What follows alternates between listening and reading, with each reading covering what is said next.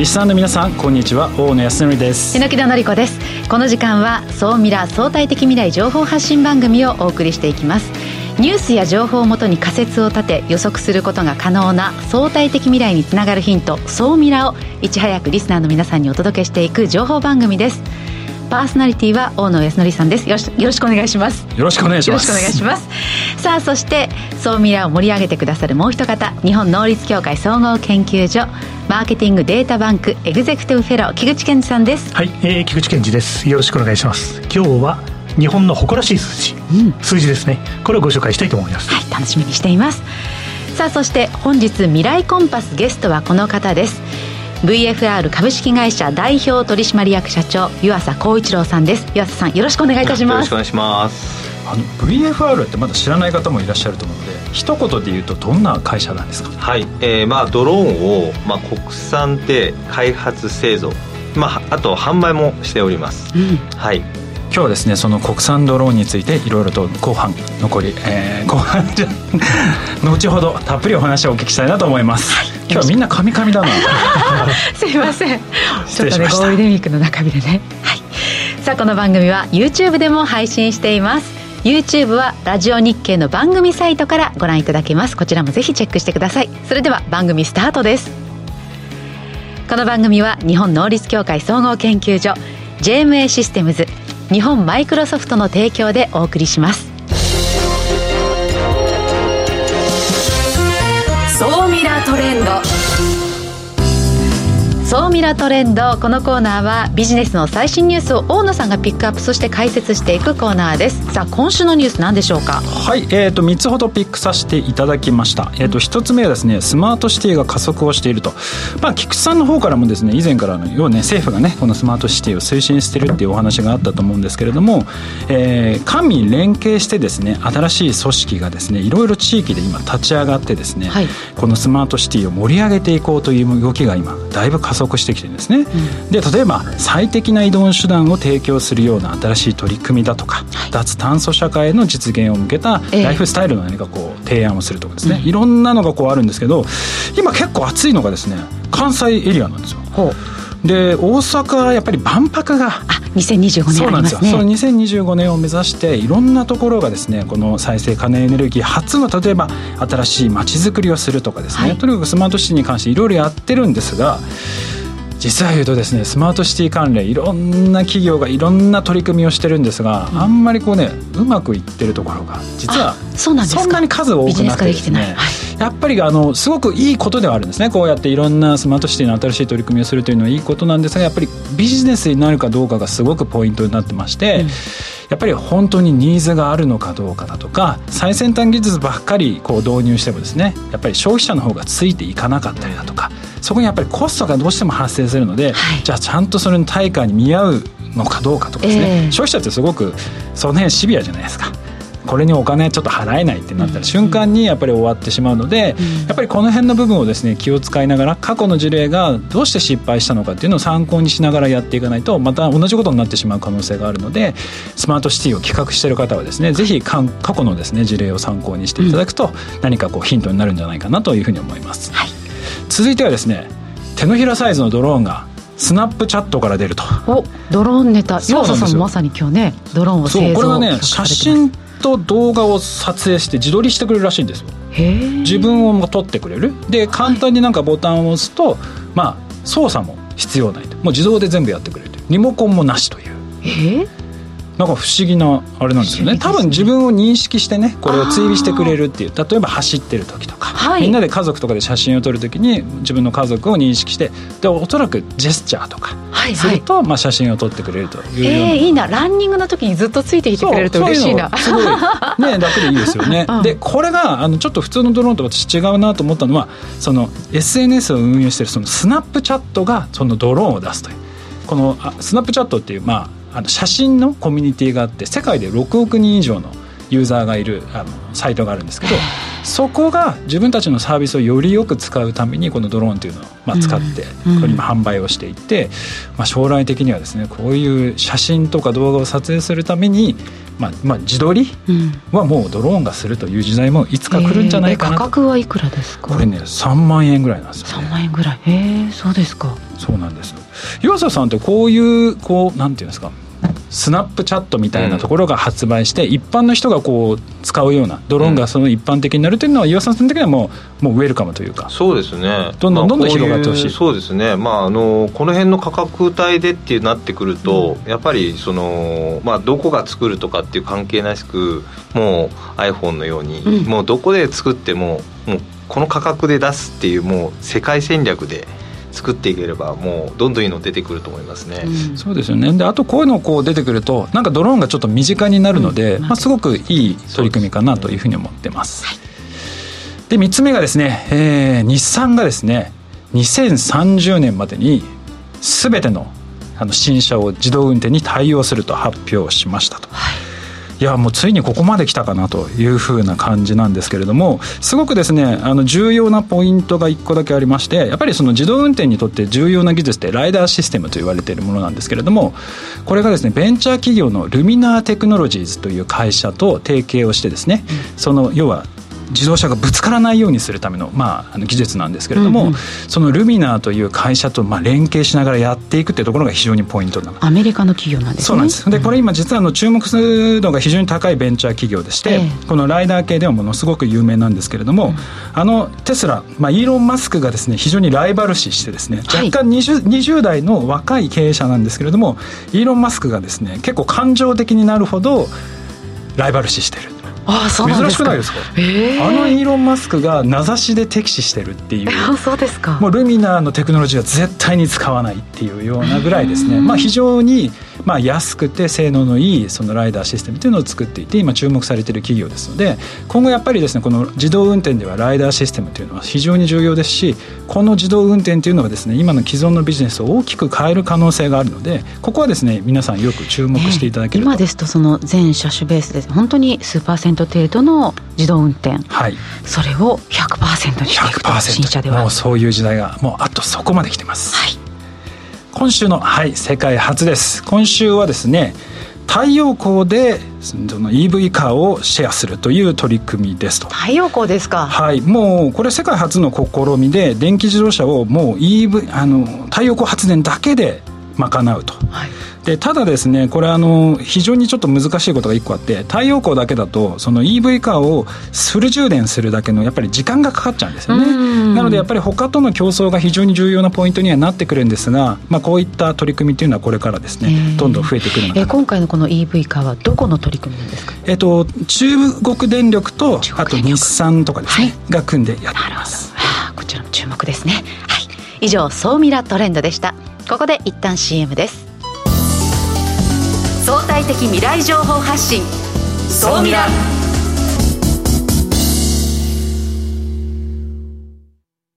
経済価値観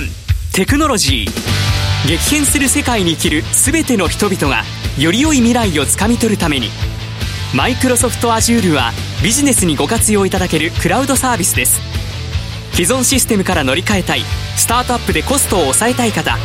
プログラミングフリーで今すぐ使える AI から RPA まで12ヶ月間無料でお試しも可能。まずは「総ミラ」ウェブサイトバナーをクリック「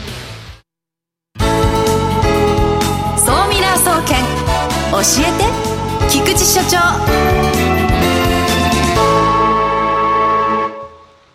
最新データから未来がわかる総ミラ総研教えて菊池所長のコーナーです。菊池さん、今週もよろしくお願いします。はい、えー、よろしくお願いします。えー、今日はですね、日本の誇らしい数字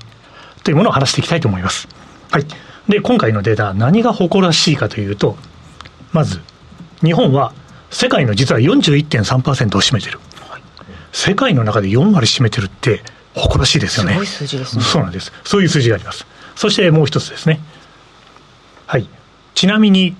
その日本において2022年は1065社、はい、これあの調べる期間によってちょっと数字が変わるんですけども、ええ、で2022年1065社の対象に入っているのは例えば東急、はい、フジパン、はい、私、名古屋人なんで、フジパンが入ってるのは嬉しいなと思うんですけども、あとは旭化成、はい、あと先週ゲストで来て来てくださった日光さんとかですね、うん、はい、この辺りがヒントになるんですけども、うん、この数字が何かと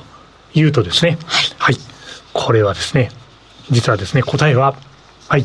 まずあの、最初の方、ラジオを聴きの皆さん、最初の方のデータでご紹介したのはですね、そうです。40%世界の中で日本が占めているのは、創業100年以上の会社が、世界で国別で調べたときに、実は日本がナンバーワンで41%を超える。これはすごい数字じゃないかなっていうことで、まあ、ぜひリスナーの皆さんにお伝えしたくて。これが1点です。で、2番目にですね、えー、1000数社あるんだよと申し上げたのは、帝国データバンクさんとか、はい、東京総合リサーチさんの方で、はい、これ定期的にですね、周年記念の会社を調べていて、はい、ちょうどあの、今年2022年、創業100年を迎える会社が何社あるのか、みたいなことを定期的に調べてくれてる。そういうデータなんですね。で、先週のゲストの日光さんは実はもう100年以上の素晴らしい歴史を持っている会社様なんですけども、日本は長寿の会社が多い。老舗の会社が多い。よく言われることですけども、この番組もよくスタートアップを、スタートアップの会社さんが素晴らしいということでたくさん紹介してますけど、うん、まあゴールデンウィーク中でございます。少しですね、日本の良さを見てみるということで、今日はこのデータをご紹介していこうということでですね、では実際に世界で見るとどんな感じか。というランキングのですね、データをお見せしましょうと。いうことでいくと、はい、あの日経 BP さんが調査されているその周年を調査しているラボがあって、すごいなと思っていつも注目して見てるんですけど、日本は、これ2020年ぐらいのデータなんですね。はい。えー、日本は3万3000社以上あって、世界の4割を占める。第2位はアメリカ、約2万社、24.4%。そして3位がスウェーデン。スウェーデンも結構長寿の会社が多くて、1万3997社。うん、はい。で、17.5%なので、実は日本とアメリカとスウェーデンで、全世界の老舗企業100年以上続いてる会社、うん、これすごいことだと思うんですけども、はい、8割以上を占めてる、というランキングのデータ、ちょっとリスナーの皆さん面白くないですかということで、今日はご紹介をしたくですね、持ってきていたという感じです。さっきの1065社っていうのは、はい、ジャスト100年の企業ってことですか？そうです。あ、なるほど。で、はい、こちらは3万3000というのは100年以上続いている企業。超えているので、ストックです。はい、こんなにあるんですか？なんかすごい数ですね。はい。なんですけど、最近はその世界ランキングちょっとトップに入ってこないのはちょっと残念ですけどね。そうですね。この辺の老舗企業もうちょっと頑張ってほしい、はい、そうですね。で、この老舗の会社がこれだけたくさんあって、ちなみにあの、200年以上続いている会社で出していくと、はいはい、日本が実は6割を超えてくる。200年以上。だから世界の6割を占める。ですから、そこにはいろんな秘訣があるんだろうなということで、羊羹のトライアスはね500年とかね。あそうです そんな感じですけどね。あのすっごい会社がいるわけですよね。で創業100年といっても大正11年ぐらいの創業ということになりますから、はい、やっぱりいろんなことを踏み越えて今に至っているというのが多分すごい、まあ、そうですね。というそんな見方なんだと思うんです、はい、まあ、ですから今回ご紹介している日経 BP ラボさんがですね周年記念ラボというところがあって、うん、そこが調べているそうです。長寿企業の動向であったりとか帝国データバンクや東京商工リサーチが調べておられる周年行事の、あ、周年とね、周年の迎えている企業のデータというのは、ぜひ見ていただきながら、どんなところにポイントがあるのかなっていうのを調べていくと面白いと思います。はい、総ミラ視点でまとめていただきましょう。はい、えー、ですね、総ミラの視点でまとめておくと、まあ、実は日本企業の平均年齢っていうのは大体38歳ぐらいと言われています。ですから、やっぱり困難を乗り越えて、もういろんなですね、トラブルとかですね、まあ、今のコロナもそうですけど、はい、いろんなことを乗り越えてきているので、そこから学べる点が、まあ、いろいろあるんじゃないかというのが私の提案です。ですから、そういうストーリーなんかを読んでいただきながら、うん、はい、これから面白い会社、ここからこれが学べるよな、みたいなことをですね、スタートアップの最新状況も見ながら、老舗の情報も見る。そういう意味でいくと最後に1点。はい、ゴールデンウィークなんで、何があっても潰れない会社っていうのが、この4月に発刊されていて、ええ、はい、東洋経済新報社で活躍されている田宮宏之さんという、私あのよく知ってる方いらっしゃるんですけど、ソフトバンク新書、SB 新書から出てる本で、何があっても潰れない会社っていうので、18社、とっておきの会社が書かれているので、そうですかよろしかったらですね、えー、このゴールデンウィーク中、ご覧になってみてください。ありがとうございます。ここまでは、総ミラ総研、教えて菊池所長のコーナーでした。相対的未来情報発信総ミラ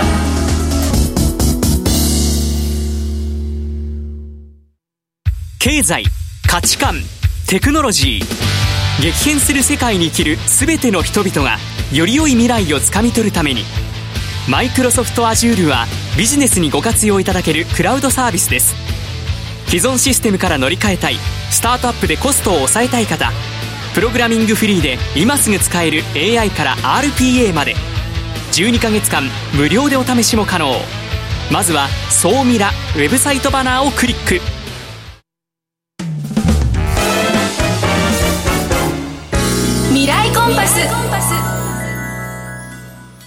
未来コンパス。このコーナーは未来への羅針盤、コンパスを手にすべく魅力あるゲストをお招きしまして最先端情報をお聞きしていくトークコーナーです。本日のゲストは VFR 株式会社代表取締役社長の湯浅光一郎さんです。改めましてよろしくお願いいたします。よろしくお願いします。今日はですね、ドローンについていろいろとお話をお聞きしていただきたいんですが VFR がそもそも設立に至ったのはですねどういう理由がまずあったんですか？そうですね。あのパソコンで、まあ、あのブランドとしては有名なバイオが、はい、まあ、新事業として、えーまあ、社内でやるよりは、まあ、外出しにして出島化して、まあ、新事業を立ち上げた方がいいんじゃないかと。いう形で、まあ、完全子会社で始まったあの事業ですね。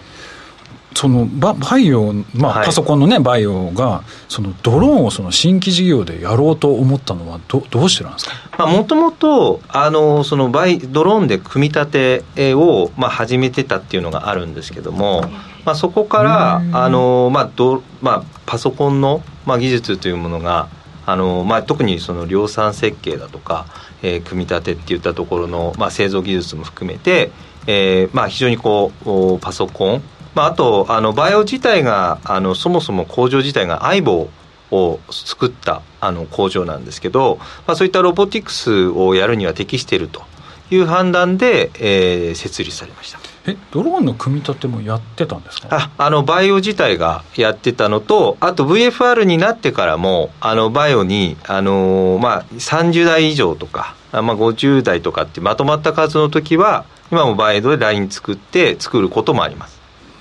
はい、でその中でその国産ドローンでその世界に勝負しようと思ったそのきっかけというかその辺はどのあたりが？そうですね。あの私もその立ち上げ当初ですね、まあ、ちょっとそのドローンで、まあ、特にあの中国勢があの非常に強い中で、まあ、その国産で戦うっていうのは非常にこう難しいんじゃないかというのは正直思いました。でただあのまあえー、やっていくうちにですね、えー、やはり国産でなきゃいけないというあのニーズというのはあの強くありまして、はい、まあ、これは私 IT 事業、まあ、IT 関係ずっとなかったんですけれども、うん、やはりそのあの海外の企業さんはなかなか日本のあるアプリケーションに、えー、なんかこうシステムをインストールしてとかっていう対応はなかなかできないんですよね。まあ、そのグローバルの企画なのでなかなかその日本のニーズを汲み取ってっていうのはなかなか難しいと。まあ、そういう中で、まあ、最近でもあの顕著なのが当社も販売している農業機なんかも、えー、某中国メーカーさんはもうあのどんどん大型化していく。ただ日本の農家さんって一農家さんがそんな大きな北海道で使うような機体必要ないんですよね。ですからあのそういう形でやはり日本のニーズっていうのがありまして。まあ、今その特に点検だとか、うん、えー、物流機っていったものはまあ、あの今後はもうほぼ国産機になるんじゃないかなと思います、うん、その日本のニーズっていうところでは、はい、そのまあ、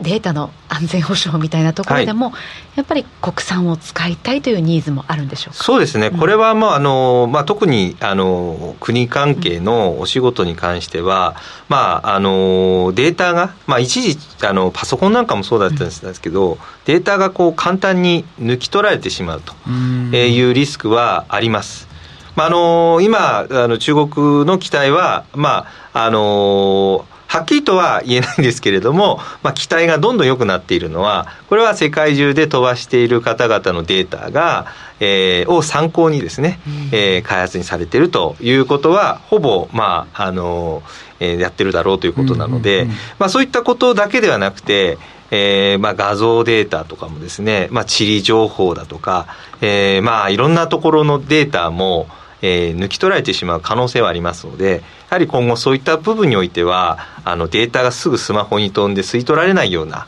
えー、仕組みというのが取り入れられています。じゃあこの VFR で今作ってる国際ドローンではそのセキュリティ特にそのデータのものに関しては、はい、まあかなりまあセセキュアというか。そうです。ねあのこの12月に発表して、まあ、4月からその量産モデルで、まあ、あの実オーナーさんにもちょっと見てもらいましたけど、まああいったあのも機体というのはあのもうメモリに画像がいったりだとか、えー、クラウドに上げる時もすべて暗号化されるという仕掛けがされています。そうなんですあの実はあの先日私多分世界ではい、初？初です、ね、お披露目で多分民間人として一番最初に触ったんじゃないそうですね。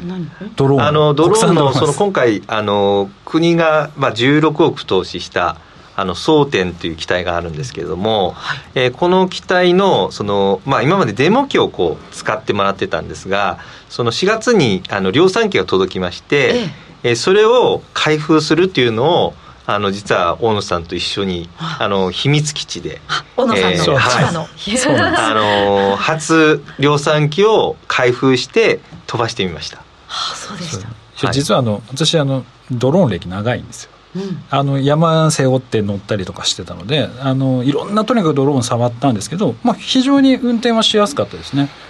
あと、まあ、操縦。あそうですね操縦しやすかった、うん、だし、一番やっぱりもん私も気にしてたのが、そのデータの部分で、やっぱり先ほどね、榎戸さんおっしゃられたように、やっぱり国産の需要があるです、やっぱり特に一番気にされるのが、やっぱり皆さん、データを、そうです、ね、その辺の部分かなというふうには思ってるので、今回のそのドローンは、そのデータを簡単にこう抜き出しして、そのスマホに転送するみたいなことができないっていうところは、すごく最大の特徴かなというふうには思ってますね。はいそうだからそういう意味でいくと、まあ、国産のある程度需要があるのでそこで勝負をすれば、まあ、海外勢に勝っていけるとそうですね。はい。まあ、あとは、あの、日本だけではなくて、やはりその、まあ、あの世界の中心があの工場になっている中国の、まあ、部品とかもですね調達がこう難しくなっていった時に、うん、やはりそのサプライチェーンを、まあ、日本で作らなきゃいけない、もしくは、まあ、インドオーストラリアといった、うん、まあ、あの新しい経済圏でですね、えーまあ、ものが作れる仕組みを作らなきゃいけない、まあ、こういったニーズがあの今後顕著になっていくかなと思います。今後その日本の中でのそのドローン市場というのはどういうところが拡大していくというふうに思われてますか、まあ、今あのいろいろこうフォーキャスト出てますけれども、まあ、一番数として出るのはあの点検分野かなと思います。あ保守点検。はい。もうこれはあのもう今あの人海戦術というか、うん、えー、相当な数を足場かけてとかあやっている部分に関しては、まあ、ドローン2を活用した方がですね、うん、圧倒的に効率がいいんですね。道路などの点検そうですね。まああの橋梁だとかまああの今実証でやってますどあのダムであるとか。まあいろんな部分があのまあ人が入っていくよりもドローンで画像でですね、えー、まああのバッとこうチェックしてしまった方がいいというあの分野があります。あとはあの当社も今作ってますけれどもあの下水道点検こちらについても、まあ、ドローンがあの今あのあ自治体によるんですけれども普及し始めていますあのどこで撮った画像っていうのが全部そのプロットできるので、まあ、非常に効率いいあの点検方法にでも点検だとこうなんですか？例えばその下水道もあればダムもあるし橋もあったりだとかいろいろなこう、えー、点検する場所があるのかなと思うんですけどその都度やっぱり計測するものだとか取る取り方がちょっと変わってたりすると思うんですけどそういうのって何かこうどうやって対応されていくんですか？カメラが、まあ、いろいろな用途によって、まあ、最近あのカメラがすごいいいカメラがあのどんどん出てきてますので、まあ、そういったカメラが搭載される形になってます。なるほど。なんかあのね前回ちょっと見させていただいた時に取り外しができるっていう、はいうん、そうですね。今までになかったような特徴っていうのも結構あって、はい、そうですね。きあのこれはもうあの今回争点という機体が初めて取り入れたあのもうあの取り外しがワンタッチでできるという形。であとはその今までそのカメラまで防水があるという機体はなかったんですけど、えー、もうカメラとセットで、えー、この防水防塵性能があのあると。いうのが今回の出た争点の特徴になってます、うん、その争点というドローンはおいくらなんですか、はい、今ですね機体本体価格が約100万円ぐらいですね、うん、でただあの、えーとまあ、サービスとかですね、はいはい、えー、またそのオプションなどがつきますので、まあ、大体こう150万から200万円ぐらい。で、えー、まあ飛ばせる、まあ、保険とかもついてですね、うんうんうん、えー、形になるという形です。ね、そうしたなんか高価格帯の、はいドローンもあると思いきや今湯浅さんの目の前にそうですね。これこちらはあの トイドローンと言われているはい。あありがとうございます。ちょっとじゃあ菊池さんの方にも回してもらっていいですか、まあ、現時点ではその200グラム以下の、はい、えー、機体がまあ、トイドローンという分野になってくるんですけど、まあ、これは22グラムで、どんどんまあ、規制が厳しくなって、これが100グラム以下になるんじゃないかと言われてます。まあ、そういう中でこれは、ね、22グラムなので、あの室内でトレーニングとして使うには非常にいい機体になってトレーニング用としてこの VFR が小さいそうですね。ドローンも作ってるんですね、はい、あの我々あの、まあ、大人だけではなくてお,、えー、お子様にもですねこう使えるといったところをこう目指してまして、うん、まあ、子供から大人まで最初のエントリーモデルとして、えー、こちらを販売させていただいてます。今ちょっとピピッとオンにしちゃった。はい。あのちょっと今ね充電が、あのあれなんですけどもあの、えー、機体側の方はですねこう USB で。であの電池をですね挿して、はい、あの充電する形になってますであのそれをですね機体のお腹のところにこうつけるんですけども、うんはいはい、で、えーと、プロポの方が今ちょっと電池が入ってないかもしれないですけど、うんはいはい、あのまあ、単4の電池を2本入れて、えー、で、えー、動かすとですねつながってであとはもう普通に飛びます。本当にこのサイズだと身近な存在になりますね、えそもそもでもこういうのはなんで開発をされたんですか？これはですねあの当時はこれは開発はしてなくて、はい、まあ、あの OEM であの作ってもらってるんですけども、うん、やっぱりあのまああの要はエントリーのものがないとですねなかなかこう子供にあのさまず産業ドローンというのは、まあ、基本的にはまあ操縦経験があのある程度ある方しかいじれないのでまずはこの遠いドローンでですね、えー、練習積んでもらうと。いったところ、実は当社の社員もあの全員これで練習してます。あいいかも。なんかもうすぐ子供の日でしょ。なんかこう、うん、子供にこうしたものをすごい与えるっていうのもなんかこれからの時代を先取りしてていいかも。でこれあの実はあの那須のあの那須ハイランドパークっていう遊園地で、はいはい、実はこれ発売の時に11月からこうイベントやってまして、ええ、でそこであの子供たちがまあ親までですねこれをあの実際トイドローンで、えー、体験してもらったり、あと産業機の展示もしてですね実際のあのドローンを見てもらったという形で大評大好評でした。いいですね、はい、これ欲しいです。これ。まあこちらあの今回、えー、リスナーの方にあの 通常これネットでですね、うん、えー、約8000円ぐらいで7800円で販売しているものなんですけど、まあ、今回今日あの3台ですね、えー、リスナーの方にプレゼントとありがとうございます。はい、させていただきたなんかちょっと